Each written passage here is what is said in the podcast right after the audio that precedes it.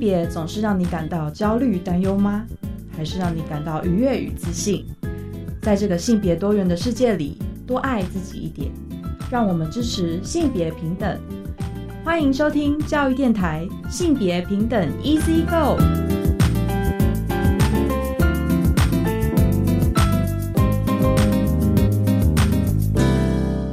欢迎收听教育电台性别平等 Easy Go，我是玛丽。不知道大家这一拜过得好吗？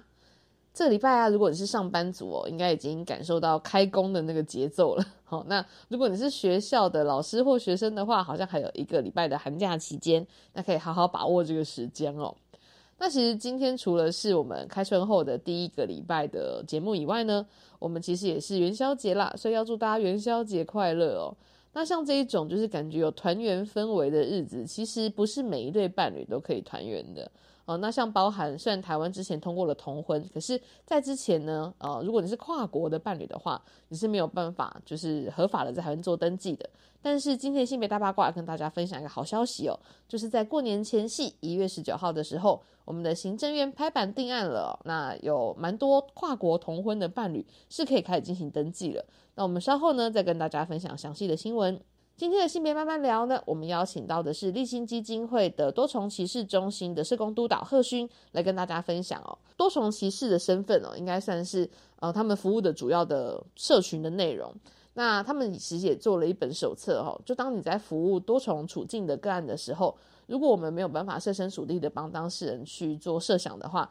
其实会错失掉很多重要的讯息哦。所以稍后呢，就请贺勋督导来跟大家分享他们开发的这本工作手册，还有他们服务的一些相关故事哦。那我们先进行性别大八卦。性别大八卦。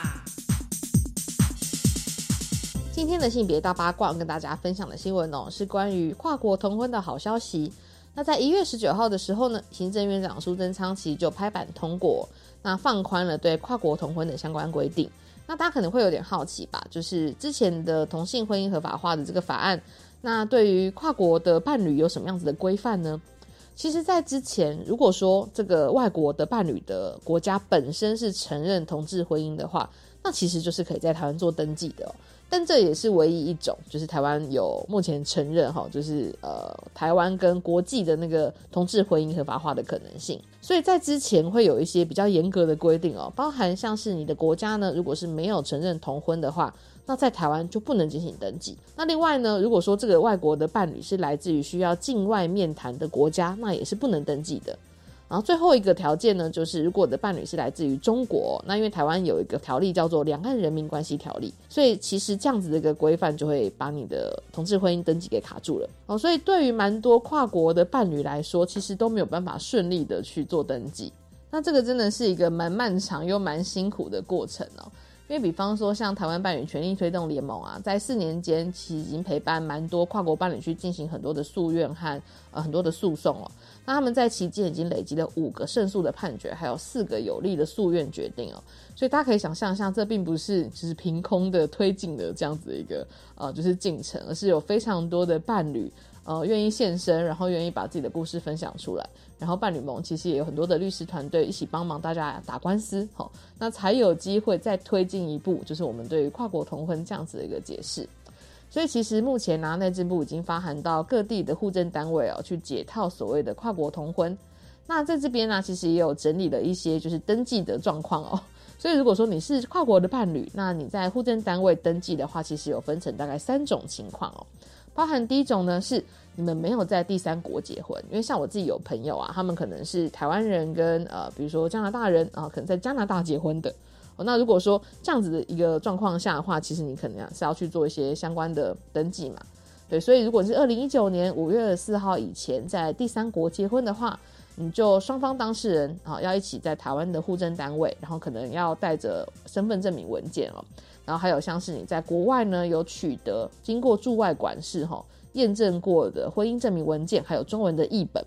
然后要把这些资料都备齐之后，你才能去在台湾做登记哦。那如果你是没有在第三国登记的话，除了你双方出现在户政事务所，然后要带自己的身份证明文件之外，其实你还要有一个哈，就是外籍方呢，你要有一个驻外管事验证你的婚姻证明文件，也就是所谓的单身证明啦，还有这个中文译本了，确认你在国外是没有婚姻状况的，那你在台湾呢也能够进行登记。好，所以其实那还有另外一种情况呢，是你在二零一九年五月二十四号之后，你在第三国结婚的。哦，那是一方亲当事人亲自出现在户政事务所，然后取得啊身份证明文件。那外籍方呢，其实要有经过验证的结婚证明书，还有中文译本。那上面也要加盖符合行为地法的一个冲章哈，意思就是，呃，这个法律你们在国外登记的话是符合当地的法规的。好，那这个戳章要盖起哦。那事实上，如果你准备好这些文件之后，你就可以进行台湾的一个登记了。对，那我身旁其实真的有一些朋友，像是有一对是台湾跟香港的伴侣，他们听到消息之后就觉得非常开心但是还有一些国家，像是中国哈，是目前还是没有办法登记。所以我觉得我们在推动同性婚姻的这段过程当中啊，真的是呃漫漫长路哈，有非常非常多的伙伴还有团体持续不停的去呃进行耕耘，然后也有很多当事人真的是很勇敢的，愿意站出来，愿意现身。去让大家知道，我们真的有很多不一样的需求，所以这真的是一个很好的消息。在过年前听到之后，我就觉得超级开心，然后符合今天我们的那个元宵节的气氛，就是可以合家团圆啦，然后一起去迎接一个新的生活，还有新的挑战哦。那以上呢是一个很开心、喜气洋洋的性别大八卦。稍后的性别慢慢聊呢，我们来邀请贺勋督导来跟我们分享。啊，如果说碰到的当事人有一些多重歧视身份的话，到底应该怎么样去协助他？怎么样去理解相关的一些处境哦？那我们先休息一下，稍后回来性别慢慢聊。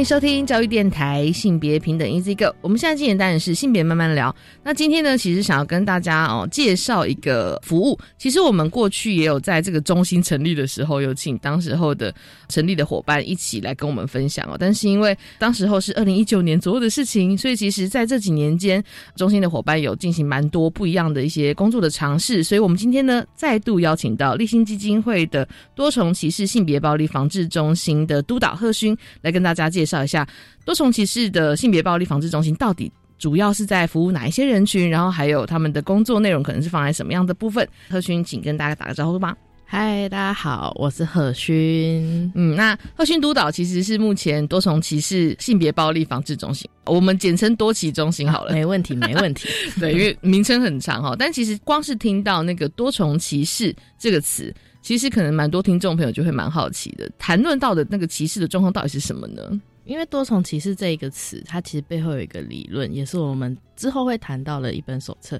它其实谈的那个理论是交织理论。那交织理论的概念，其实它在谈一个人啊，他其实身上会有社会环境上面会有许多的标签，比如说你是一个女性，我也是个女性，但是。我们可能一个是汉人女性，一个是原住民族女性。那可能我的收入没有很高，可是你的收入很高，其实就会变成是说，在收入还有族群的这个部分，然后可能就会造成说，同样都是女性，可是呃，所遇到的社会处境是会不同的，然后遇到的压迫或者是遇到的困境也会不同。所以多重歧视呢，他其实在谈的就是说，其实遭受性别暴力的人，然后那个人他其实身上有许多的标签，然后那个标签或者是说他的社会处境，其实是都会很不同。我们要去看见那个不同跟差异，才有办法去做到一个。比较适合那个个案的社会福利上面的服务输送这样子，嗯，了解。其实过去我们也有请到蛮多，就是不同的社工团体来分享。那其实大家有时候都会提到说，比方说有一个比较特别的服务，或者是一个比较专注在不同群体的那个方案开始发展的时候，好像都会有一些契机。对，那多奇中心在创立的时候是有什么样的契机吗？那个时候其实是，嗯，我们立新基金会前一任的执行长，现在的执行长是岳豪姐。那前一任的执行长是呃季慧龙季姐。然后季姐那个时候呢，其实呃立新一开始是服务就是性剥削的少女，然后早期可能大家比较有印象的是救援雏妓哈这一个社会的事件，然后后来我们就开始做家暴的妇女，然后性侵害的妇女哈相关的被害人，还有目睹暴力的儿少。还有青少年怀孕等等的，其实都是跟着社会的脉动一起前进。那季姐其实，在那个时候也有看见受暴的多元性别者。那最主要是因为我们总会呢，其实那个时候有一位跨女的伙伴，她是我们的工作者，是，但是她其实在工作的过程当中，也是早期可能有一些创伤，所以她在工作的状况上其实不是很稳定。但是她就是在我们的生活里面，然后在我们的工作里面，有一天就是。他就没有来了，嗯，然后比较熟的人可能就会想，哎，想要关心他，然后可能就是说，哦，他可能身心状况比较不稳，然后之后再过一段时间，其实大家都会关心他，可是后来他就离开了，嗯，这样，那个离开是他就是，呃，可能因为一些疾病，然后他选择离开，嗯，然后那个时候其实对，呃，我们总会的一些工作者其实印象很深，然后在思考说，哎，为什么他会离开？为什么他会那么痛苦？然后后来，其实也随着季姐，她可能也在思考这个问题，她也愿意在这一个议题上，多元性别的议题上发声，然后愿意支持。后来就会有一群就是跨女的受暴者，然后有来跟季姐讨论说他们的需要，然后他们的困境，然后不知道立新这边有没有办法可以协助。好，这是一个契机。然后呢，季姐就带回来，我们就在会内讨论思考，然后我们就觉得说。这是一件很重要的事情，加上近期的那个年代，大概也是在讨论同婚这件事。然后，其实随着多元性别的议题、多元性别者的生命这些经验都浮出台面的时候，其实就会呃让人有很多的思考，而且他们不是。不存在是一直存在，但是一直被忽略。然后，所以我们一起来看到这系统里面其实也是蛮异性恋预设的啦。嗯，然后，所以我们就会觉得说，哦，我们其实就要做一些倡议，然后要做服务。然后，我们其实立心有一个很重要的理念，就是服务与倡议同行。嗯哼，所以我们要发现说，啊，他这群。受暴的跨女为什么会被漏接？为什么会不被看见？那我们要做服务才会知道啊！所以多奇中心就这样诞生了。哇，在二零一九年的时候，对对，因为我其实蛮能够理解哈，像刚刚贺群有讲到说，如果是一个跨性别者，他碰到了就是一个性别暴力事件，那因为我们过去在很多的单位，他们比如说来求助的时候，他就会先确认一下你的性别，可是这个也是以生理性别做预设，其实也会有点忽略掉，就是他有不同样的性别身份的状态。所以其实我觉得，在多奇中心的那个，比如说有相关的介绍，或是里面有一些那个专业嘛，粉丝专业，然后在那个上面的讨论里面，我就觉得这个真的是很重要，对，因为的确有可能会漏接。我觉得甚至在不同社群里面，可能他的需求，或者是可能他过去的生命经验，也可能常常是没有被看见的。呃，这让我蛮好奇的是，你们当时候一开始创立的时候，其实就是在做直接服务嘛？服务设计上是不是会有蛮多就是挑战的？因为很像是没有人探索过的领域。对，因为其实我们其实一直在滚动式修正，因为一开始甚至还讨论说，是不是只要设计服务跨女就好，就是内部讨论的时候，因为就会觉得可能对多元性别者的处境不是很熟，但是后来讨论就会觉得说，其实不熟才应该要去熟它，嗯。嗯，所以我们就会觉得多元性别者的受报的这些经验其实是重要的，因此我们其实设计就是把自己设计成像一个多元性别社服中心啊，是对，就是。呃，基本上只要是遭受过性别暴力的多元性别者都可以来求助。嗯，但是呢，我们就会知道说哪一个 多元性别者没有遭受过性别暴力呢？其实，在我们的服务当中就可以看见很多就在校园里面，其实就经历过性侵害，或是性霸凌，或者是说性别歧视、性骚扰，其实都在校园里面发生。而我们在服务的这些年的过程当中，其实看到啊，我们大部分。愿意来求助跟有能力来求助，其实都已经到了三十岁，可能他已经不用拿家里的钱，然后自己经济独立了。他想要处理他自己的困扰，然后来求助，才发现说啊，原来他过去其实发生了很多，呃，在校园里面有发生一些事情。嗯，那他其实要花很长的时间去陪伴那些受创的经验，然后智商资源的介入、社工的陪伴跟辅导，他才能回去回看那一段。过去跟疗愈他自己。嗯，那其实，在我们服务的过程中，就会发现说啊，我们九成以上的多元性别者，其实在校园里面都经历过校园性霸凌或校园霸凌的事件。嗯，对，虽然可以想象，但是听到这个数字还是觉得很冲击，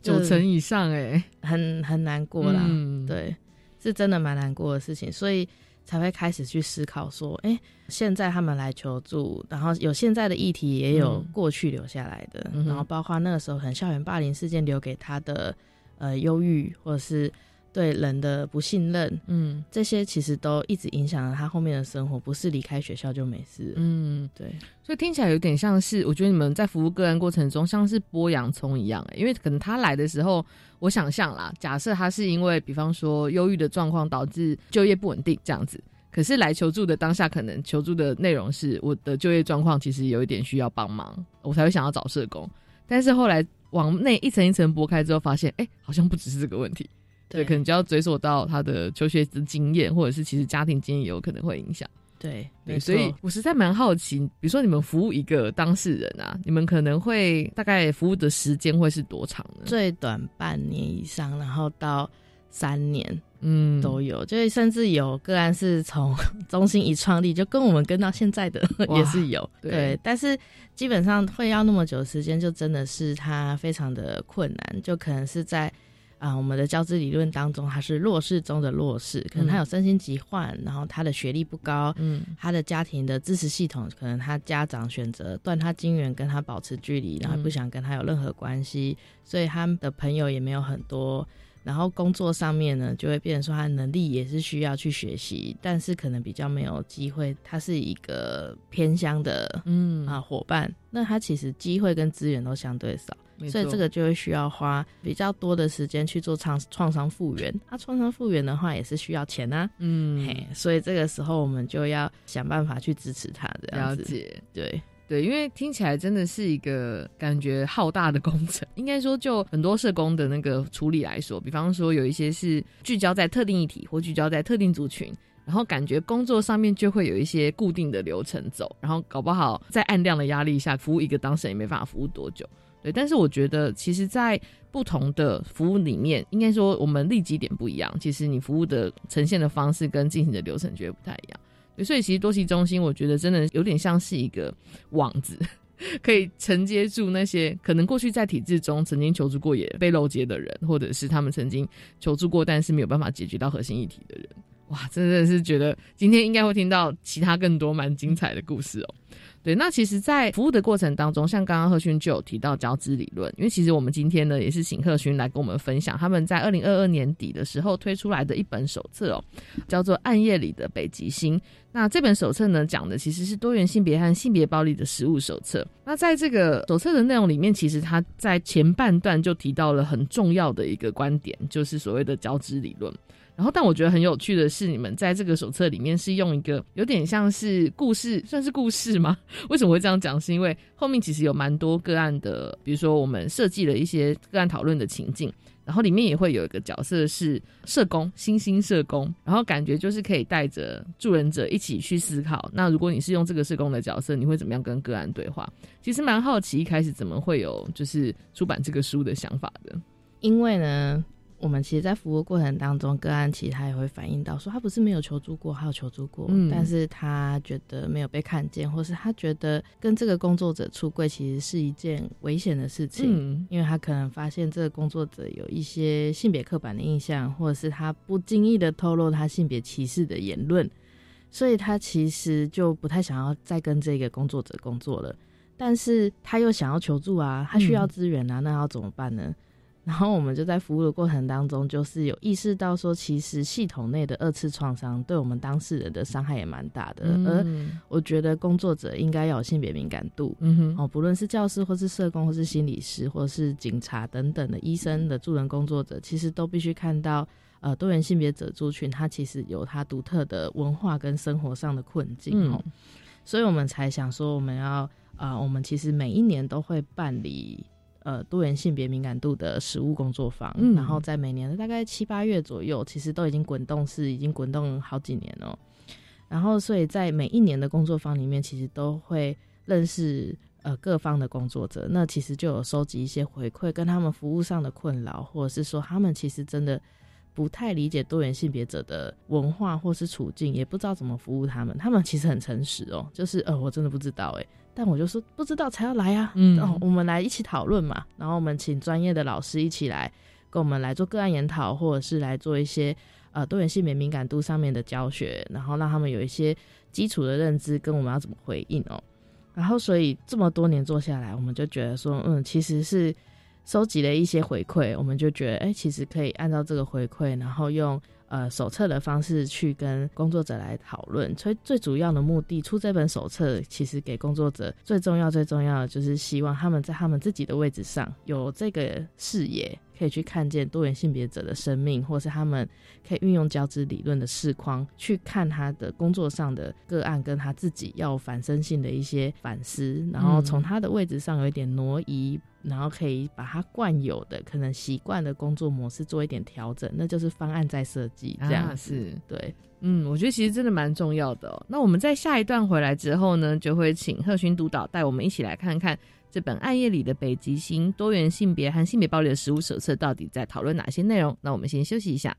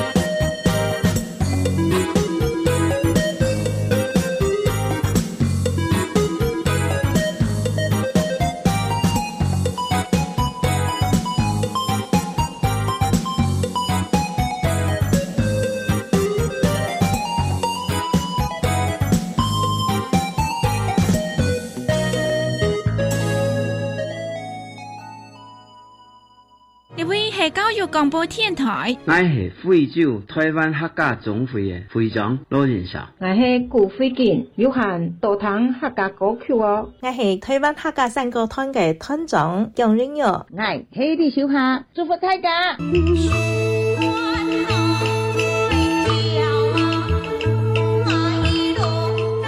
我是张振坤，欢迎收听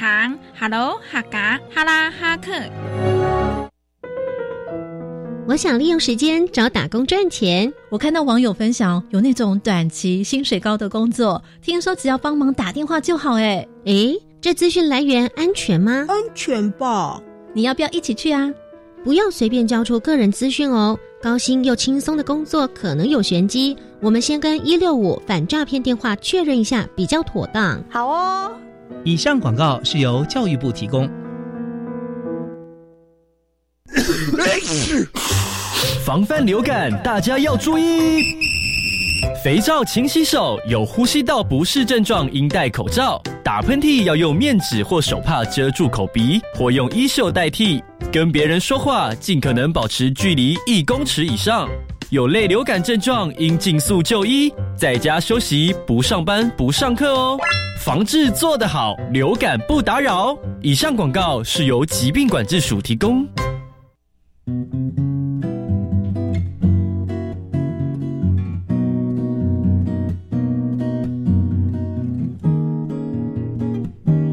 我是苏命苏米恩，你现在收听的是教育电台。哦，朋友们，就爱教育电台。耶耶耶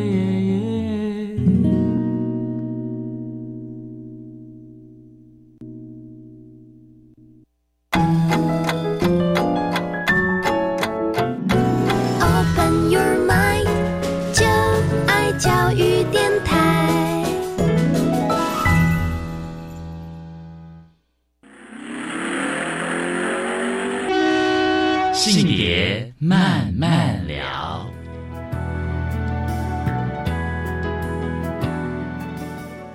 欢迎再回到性别慢慢聊。呃，我们这一段呢，想要请贺勋督导来跟我们介绍一下，《暗夜里的北极星：多元性别和性别暴力的实务手册》。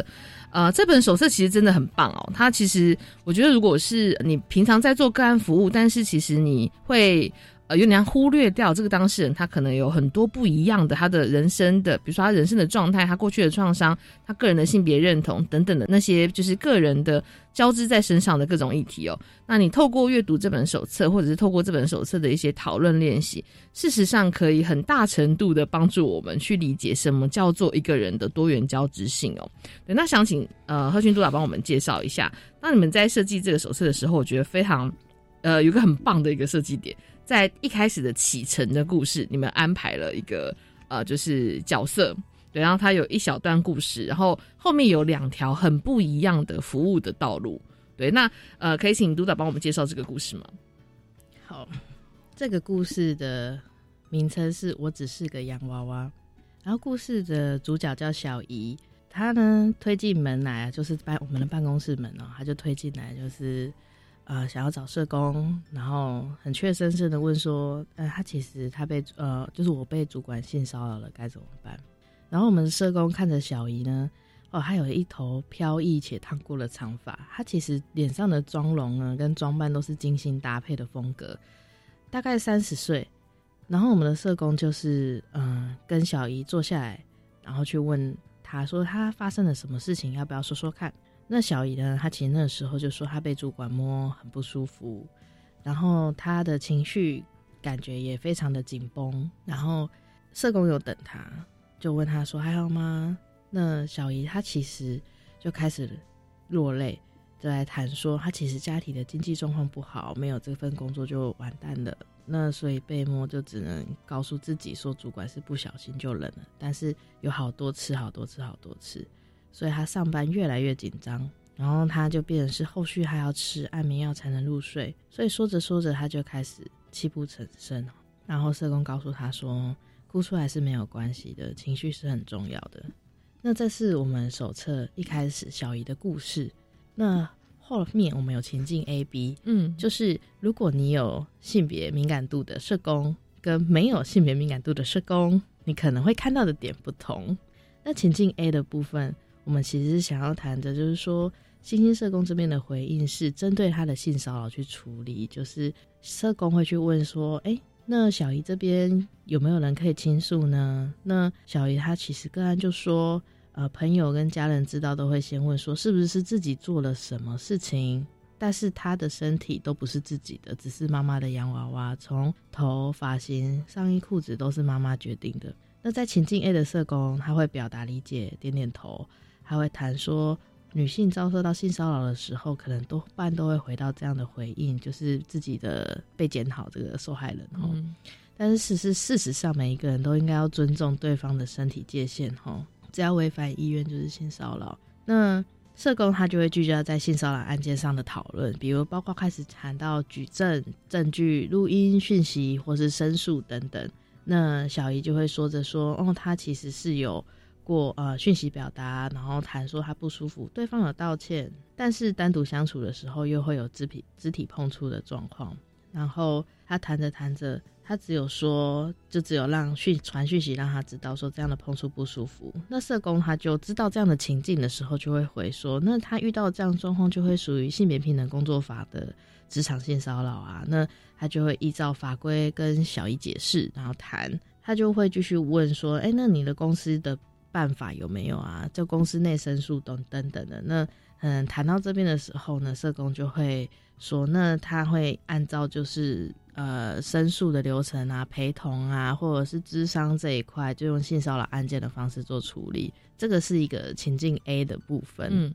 其实听起来也是蛮合理的耶。就是当如果有个个案说我在工作场合碰到性骚扰事件了，然后在跟他服务的时候，其实有蛮多女性可能都会碰到这样的事情，所以社工处理的流程，刚刚大家听起来应该也会觉得，哦，好像没有什么问题，对不对？对，但是我另外一个故事情境 B 的时候，我觉得我大梦初醒。在情境 B 的部分呢，我们一样回到，就是社工问小姨说：“嗯，那你的朋友跟家人知道吗？”那小姨就会回说：“朋友跟家人知道，都会先问是不是自己做了什么才发生这样的事情。但我的身体从来都不是自己的，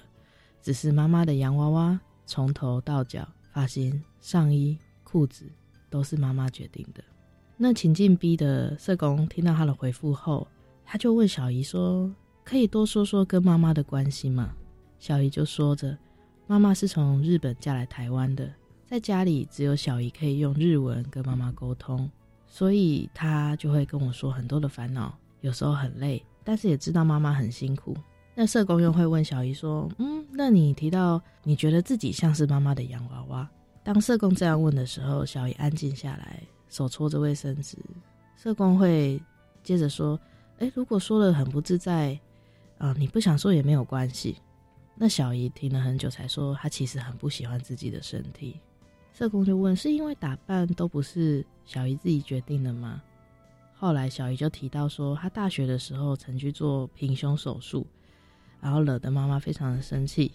妈妈就觉得女孩子应该有女孩子的样子啊。”所以她其实就会一直要求她要穿成什么样子，走路应该是什么样子。但是小姨很痛苦的说：“为什么人一定要分性别，不能做自己就好了吗？”社工就说：“人当然可以做自己，但是很难吧，对不对？”那小姨后来又接着说，哭着说：“啊，妈妈知道她做了平胸手术，非常的生气又伤心，哭了很久很久。然后家里要烦恼的事情已经这么多了。”所以他决定不要再添麻烦了。嗯，听到这边才知道，小姨的可能在她自己的性别认同上，可能跟妈妈期待的样子是不一样的。我那时候看完之后就觉得好好冲击哦。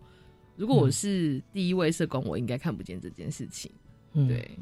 因为他这个案件其实是职场性骚扰进来的，但是后来就会发现说，哎，其实他很困扰、很困扰的地方，其实是在他一直重复说他自己是洋娃娃。嗯。然后他很困扰，很困扰，其实是在他自己的性别认同不被承认，还有遭受到呃，其实家庭暴力的状况。嗯，然后，但是他其实也是很爱妈妈，也可以很体谅妈妈，所以他才因此很痛苦啊。嗯，对，所以后来我们其实就会觉得说，那我们先的确先从最紧迫的，就是职场性骚扰那部分处理。但是我们其实很多工作的点都在他的性别认同不被承认这件事情上。这样没错没错。对，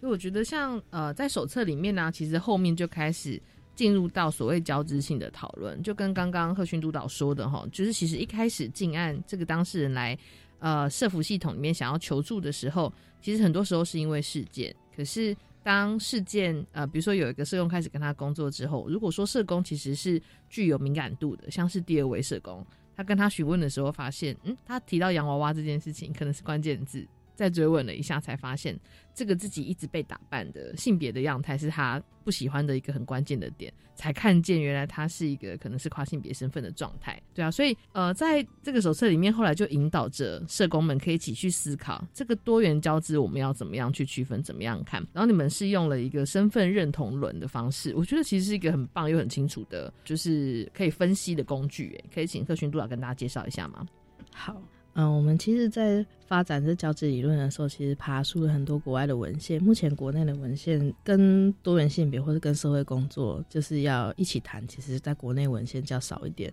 所以我们有爬出一些国外的文献，然后发展出了就是呃符合台湾本土的身份认同论哦。那我们再看这个论呢，啊，就是它中心其实是权力核心，然后越往外围的话呢，就是社会排除的程度会越高。那它其实。外框呢，它有地理、原生性别、性别、性倾向，好，然后还有就是婚姻状态、年龄、能力、学历、种族、族群、国籍、语言，哦，它会环成一圈，然后中心呢，它就会啊，依照我刚刚念的，比如说，哦，可能在地理的部分有城乡差距啊，或地域歧视，有六都跟非六都，那六都它就会在靠近权力核心，嗯，好，非六都呢就会往外围。那收入的话，可能就有阶级的部分。那权力核心的就是收入高，再来收入中，再来收入低。那其实我们就会看的就是说，哦，还有一个可能是跟性倾向有关。那在跟社会呢，社会议题有关，可能就是恐同跟恐双的部分。那靠近权力核心的是异性恋，然后再往外围的话，就是呃同性恋、双性恋、泛性恋、无性恋等等的。我们其实可以看这个轮。好，然后去看说，哎，我们我自己是在什么样的位置，然后个案是在什么样的位置？哦，比如说我是一个呃女生理女性的社工，原生性别女，然后呢，可能我的性倾向呢是同性恋。那其实我我刚刚这讲的这两个哦标签，其实呢都在呃权权力核心的外围了。那我们其实看自己，然后再看个案，就可以知道我们。中间的差距是什么？那生活经验必然会有很大的不同，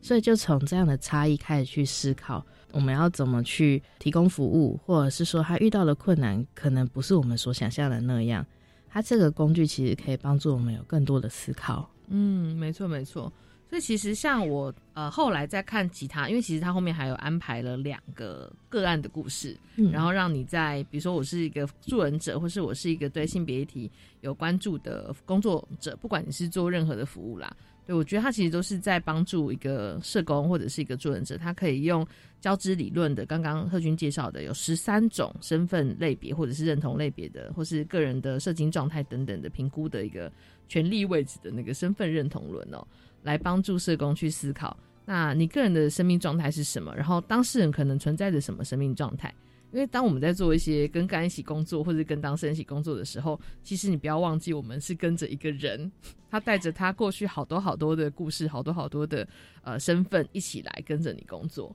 对，所以其实像贺勋督导刚刚就用了这个呃小姨的故事来帮助我们知道说。当你的，比如说你是一个具有性别敏感度的呃助人者的话，其实你应该可以看见更多的状态。对，那我们稍后呢，在下一个段落呢，再请贺旭督导继续来分享一下，实际上在跟当事人工作的情况中，可能会有哪一些呃工作的经验呢？那我们先休息一下。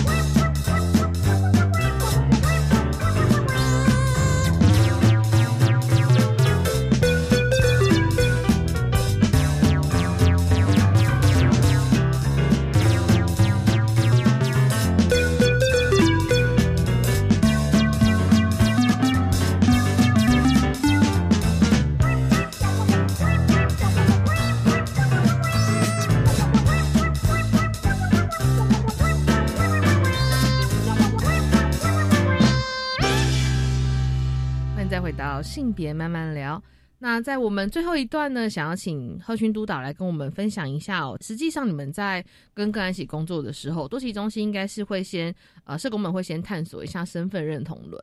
然后之后你们会再用其他的工具跟个案一起工作吗？对，因为我们开始会谈，然后接案的时候，我们其实会有一个敏感度，然后会去看一下自己的身份认同轮跟对方的身份认同轮中间的差异。然后在这个时候就会把一些评估纳入进去，然后还有一些处遇的目标，然后就会理解说，哦，那他可能会需要些什么，那我们要必须注意些什么。当我们的评估出来了之后，其实我们去年的时候有开发一个数位漫游历险卡，它其实是一个可以作为一个。跟个案工作一个很好的工具哈，嗯然后它这个工具里面呢，它又加了数位的元素，那其实跟数位性别暴力的当事人也可以使用，但是它其实能够运用的方式也都非常的弹性。那这个牌卡它其实里面包含的情绪、观点、策略、渴望跟投射的卡哈，所以它其实基本上呢，它就是跟个案使用的时候，可以针对事件啊，针对一些。他的情绪跟观点，然后来做一些讨论，然后最后用策略来去做一些引导。同时，你可能也可以更了解，哎，个案他的内心在想些什么。嗯，然后可能可以用一些投射卡，让他去投射，让他去思考说，呃，针对他在跟你讨论的可能受创的事件，或是他困扰事件，他可能有一些潜意识，或者是说他有一些想的，然后投射出来，可能你可以在那过程当中发现自己没有发现的地方。这个其实也是蛮多学校的辅导老师会采取的，就是有点像辅导的策略。因为我相信，包含像是校园里面的孩子们，可能很多时候碰到了创伤事件，或者是他在一些就是卡关的状态，他其实是很难言说的。所以其实像就是贺勋有跟我分享过这个牌卡的那个内容，有蛮多指引式的，或者但是蛮开放的啦的一些指引的文字，可以透过就是讨论，比如说让当事人去选择，或让孩子们去选择某个卡片是不是很符合你现在的状态，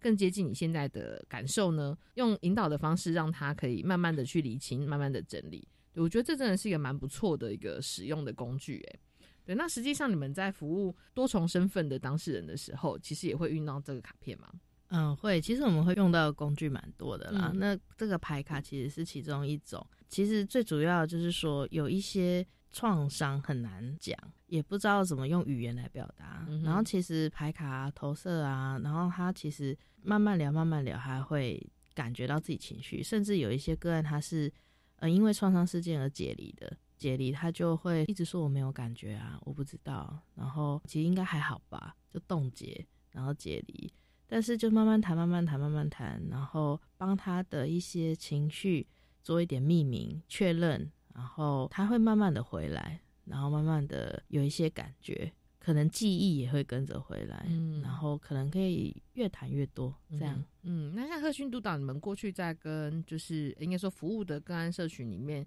有没有一些会是跟他们的校园经验有关系的呢？我们回到前面讲的，就是我们多元性别者九成以上都曾经经历过很校园的霸凌或者性侵害。嗯哼，这边想要特别再提的，就是说，哦，其实我们服务跨性别的族群，哦，比较多是跨女的族群。他其实，在校园的时候呢，在最早，大概在国中和高中的时候，他其实就比较常，因为性别气质较为阴柔嘛，因为他可能是生理男性，然后但他性别气质较为阴柔啊，所以他在校园里面就会遇到一些可能矫正式的暴力啊，或者是欺凌，或者是性侵害等等。但是他会因为可能没办法出柜，或是不敢出柜，或是可能也不信任校园里面的体制，所以他可能就会冷，然后冷到毕业这样。那等到毕业之后，他可能就会拒学，就是他不想再去念高中，或者不想要再进到校园里面。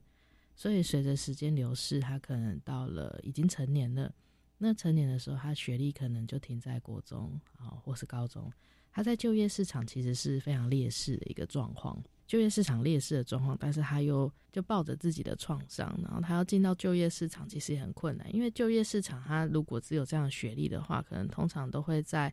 呃，一些非常缺人的行业，或是非常需要人力啊，或者是说他操作性就会可能比较单一，然后他可能工作时数会长，但是可能也要跟人有很多的接触，但他其实因为创伤的关系，所以他其实跟人接触是有困难，或是被比较退缩，对人的信任也会比较低。那有可能他生理男性着女装，拿着身份证开头是一的身份证的时候，他可能就业面试就被打枪了，所以他可能也一直找不到工作。那他低学历又一直找不到工作的时候，其实他是一个恶性循环，会退缩，然后对自己没有自信，然后他其实对自己的性别认同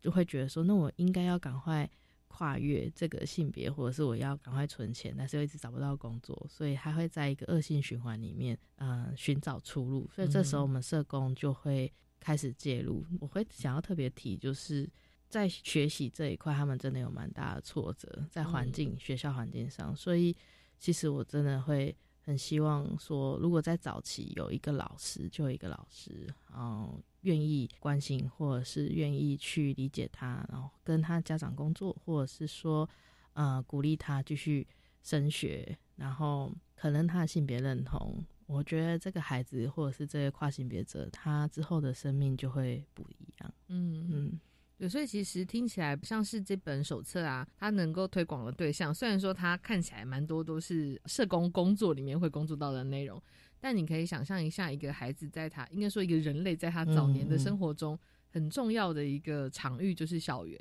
那老师可能就会是很重要协助他的人，比如说像身份认同轮的练习，也是很适合老师们一起来去做思考的。对，嗯，我觉得老师其实也可以看。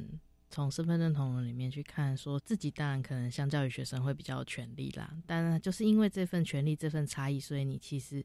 有更多的责任，有更大的能力，可以去做一些适当的协助跟介入。但我觉得老师也不用觉得自己很孤单呐，就是 我们其实，在我是校园外的一个资源，就是很欢迎老师可以跟我们咨询，或者是说呃跟我们讨论，我们其实都还蛮 open 的。我们其实很希望就是校园里面可以重视多元性别者的健康。哦，那我也蛮好奇，就是像班平常有在接受，像是当事人可以直接打电话去，比如说我如果是一个多元性别身份，然后我有受到一些压迫状况，我可以打电话去咨询嘛？那如果说像是学校里面的老师观察到有孩子是多元性别的状态，然后他可能会因为种种的问题让老师不知道怎么样协助的话，也是可以跟你们做咨询的。嗯，这当然是没有问题，因为嗯，我们其实就有很多网络单位，包括热线啊，或者是现代妇女基金会、彩虹平权大平台、性别平等教育协会等等的，其实都是我们很重要的网络单位。就是我们不会只有自己做，我们会连接一些重要的。网络资源，当然还有边边女力，嗯，对，就是我们其实很多很重要性别友善的网络。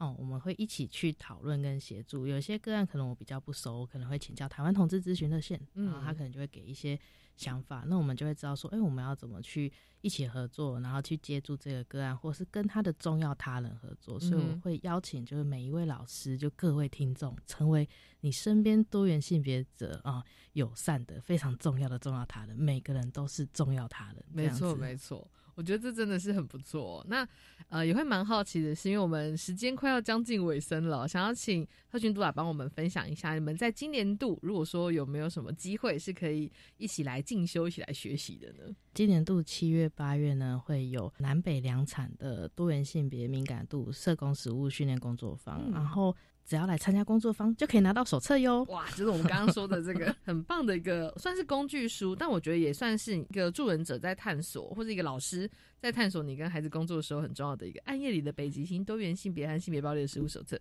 所以只要参加工作坊就可以得到吗？对，因为啊，我们立信基金会其实有一个很重要的核心跟理念，就是终止性别暴力，共创性别公益的社会。而这样的宗旨跟理念，其实在我们多期中心里面。我们其实也深深的期许每一种性别都能够被重视，还有友善对待。